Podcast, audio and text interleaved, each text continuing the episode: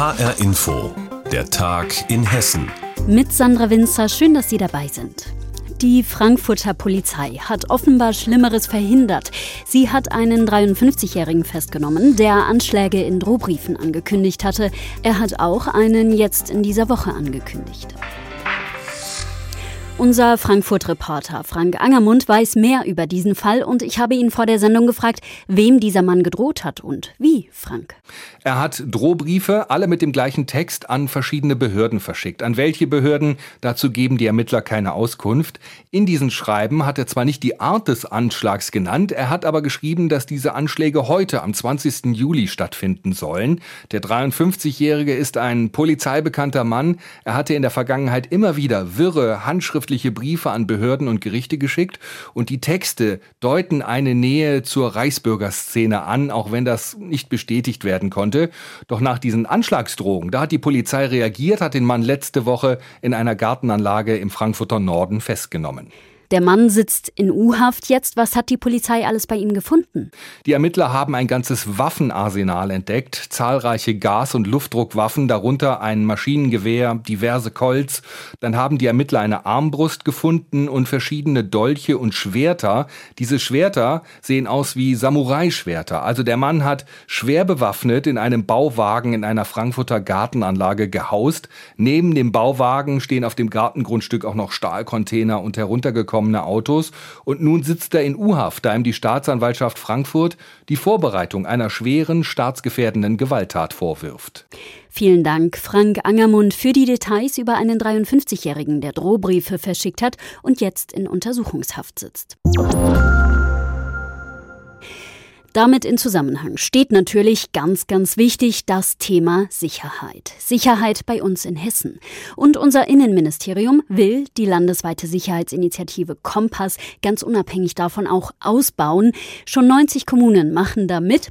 Und unser Innenminister Peter Beuth hat jetzt wichtige Erkenntnisse zu dieser Sicherheitsinitiative offiziell präsentiert. Und unser landespolitischer Korrespondent Andreas Meyer-Feist fasst das zusammen. Es gibt Orte, da geht niemand gerne hin. Da geht man vorbei ziemlich schnell. Monika Böttcher kennt solche Orte in Maintal, dort wo sie Bürgermeisterin ist und bei den Menschen nachgefragt hat. Wo fühlt ihr euch nicht wohl? Wo habt ihr Angst? Wo sollen eure Kinder lieber nicht vorbeilaufen? Oder wo traut ihr euch nicht hin, wenn ihr älter seid oder Hilfe braucht? Das waren auch Orte, die wir auch schon ähm, im Blick hatten, aber so konnten wir sie auch noch mal konkret angehen, um das Schulzentrum herum gibt es einen Spielplatz beispielsweise, der stark frequentiert wird von vielen Schülerinnen und Schülern und auch von den Menschen hier im Quartier. Den haben wir ganz konkret in Angriff genommen oder auch ähm, die beiden Bahnhöfe. Zerschlagene Lampen erinnert sich Jürgen Schmalz, der die Initiative koordiniert. Der erste Schritt, mehr Licht dort, wo es dunkel ist. Das Thema Licht ist eine ganz wesentliche Komponente, weil damit Helligkeit erzeugt wird und eine Sichtbarkeit.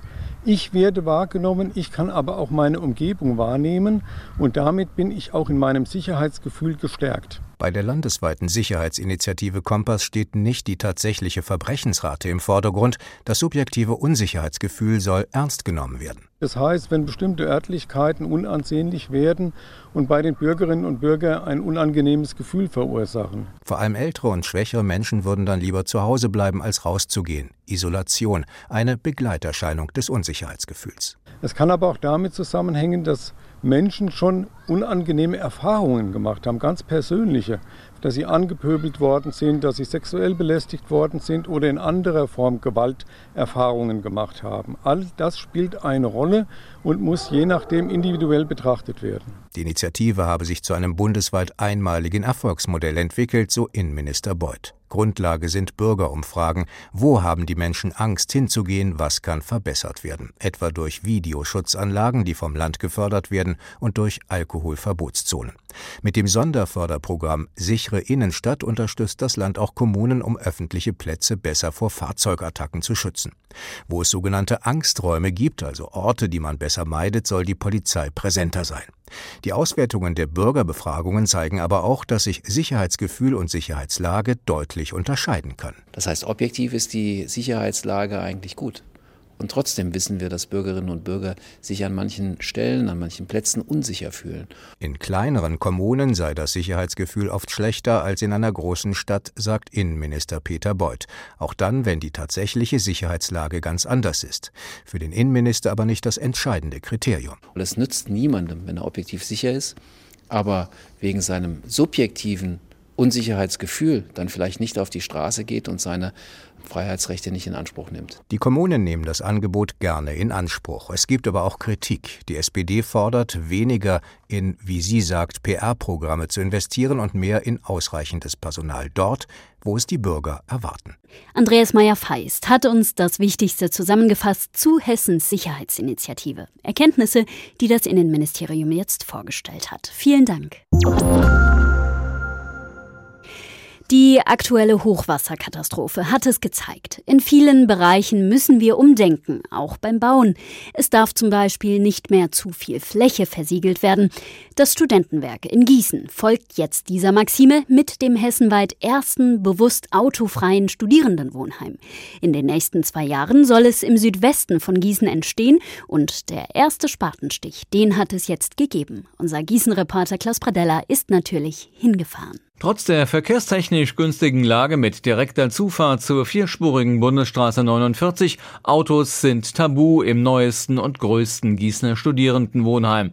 Und das ist nicht nur eine Absichtserklärung. Der Gießener Studentenwerksleiter Ralf Stobbe lässt sich das von den künftigen Bewohnern auch schriftlich bestätigen. Es ist einfach eine Ergänzung des Mietvertrages, wo ganz klar drin steht, dass ich äh, bereit bin, äh, den Grundgedanken zu teilen und dass ich vor Ort kein Auto halte.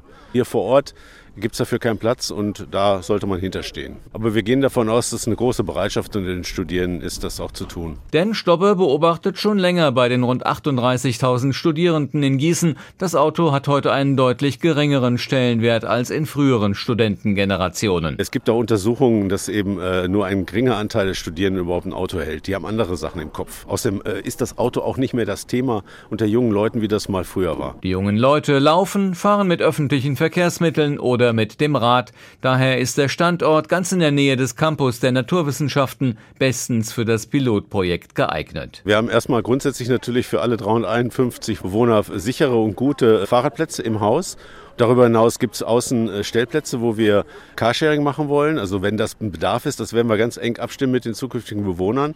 Und wir werden natürlich auch äh, schauen, dass wir Elektrofahrräder anbieten, also auch Lastenräder, wo man eigentlich alles mitmachen kann. Vom Ikea-Schrank bis hin zu, zu Einkäufen, großen Partygetränken, das wird funktionieren. Statt der Autoparkplätze ist ein großer Park mit Bäumen geplant, mit viel Platz zum Sporttreiben und Ausruhen.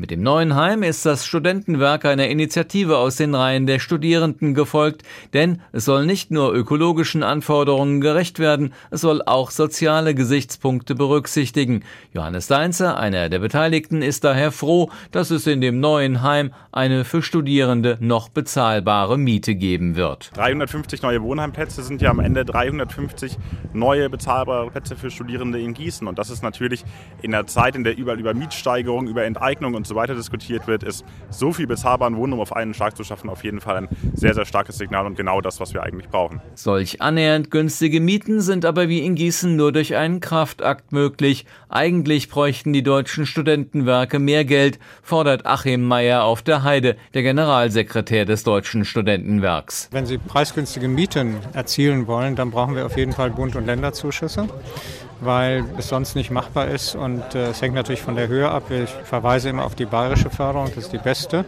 Da kriegen sie 32.000 Euro pro Platz. Damit kann man tatsächlich auch runtersubventionieren. Der Gießener Studentenwerksgeschäftsführer Ralf Stobbe glaubt, da mithalten zu können. Anmeldungen gibt es für das neue Wohnheim zwar noch nicht, aber wenn es im Herbst 2023 eröffnet wird, dürften die 351 Plätze schnell weg sein. Wir sind ja gerade beim Spatenstich. Aber ich gehe davon aus, äh, aufgrund der Erfahrung in anderen Häusern ist es so, dass gerade die Neubauten, also die gehen weg wie warme Semmel. Das ist einfach so. Sagt Ralf Stobbe, der Gießener Studentenwerksleiter. In Gießen ist jetzt ein autofreies Studierendenwohnheim in der Mache. Klaus Pradella war beim ersten Spatenstich für uns. Und ich schaue mit Ihnen jetzt in Richtung Wiesbaden, denn dort haben zwei Männer, 73 und 78 Jahre alt, sich noch einmal ein Herz gefasst und ein Start-up gegründet. Manfred Weiz und Gernot Wolperding heißen die beiden Hessen und sie betreiben ab sofort eine Outdoor-Kegelbahn, eine Außenanlage fürs Kegeln mitten im Taunus bei Wiesbaden. Kegeln an der frischen Luft in Hessen mit Blick über die Wälder. HR Hessen-Reporterin Andrea Bonhagen hat die Anlage besucht. Die Kugel rollt die Bahn entlang. Nicht ganz alle Neune, aber fast. Es ist ein anderes Gefühl als im Keller. Ich genieße das schon, im Sommer hier draußen zu sein. Sagt Kegler Gerhard Hildebrand. Seine Kegelfreunde Manfred Weiz und Gernot Wolperding haben die Bahn am Jagdschloss Platte in Wiesbaden selbst gebaut. Mit Holz und Zement und Millimeter genau, nach Vorgaben des Deutschen Kegler- und Bowlingbunds, sodass auch Sportkegler hier trainieren können. Wegen Corona war ganz lange kein Kegeln möglich, erzählt Manfred Weiz. Wir sind eine Kegelgemeinschaft und haben Bull gespielt. Aber einer sagte, ich glaube, das war ich sogar, Mensch, wir kegeln doch. Also, wo ist eine Outdoor-Kegelbahn? Es gibt weit und breit keine. Deshalb kam dann die verrückte Idee, wir bauen die selber. Gernot Wolperding ist Bauingenieur. Er hat an der Mechanik getüftelt, sodass man jetzt am Anfang der Bahn einen großen Hebel umlegen kann. Am Ende der Bahn heben sich dann die neun Kugeln, werden sortiert, ausgerichtet und wieder neu aufgestellt. Auch die Kugel rollt vom Bahnende mit Hilfe von Mechanik wieder zurück. Die Kugel kommt,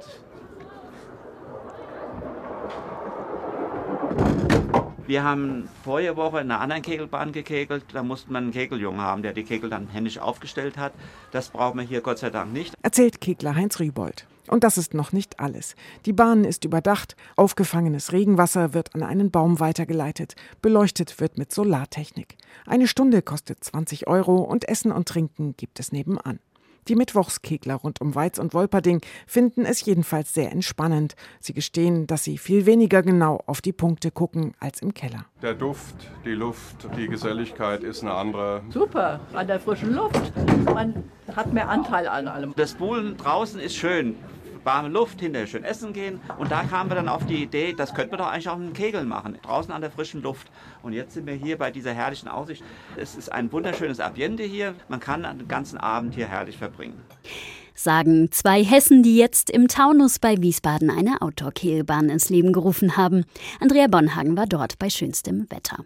Und das war der Tag in Hessen mit Sandra Winzer. Die Sendung finden Sie täglich auch als Podcast auf hrinforadio.de und auf hessenschau.de.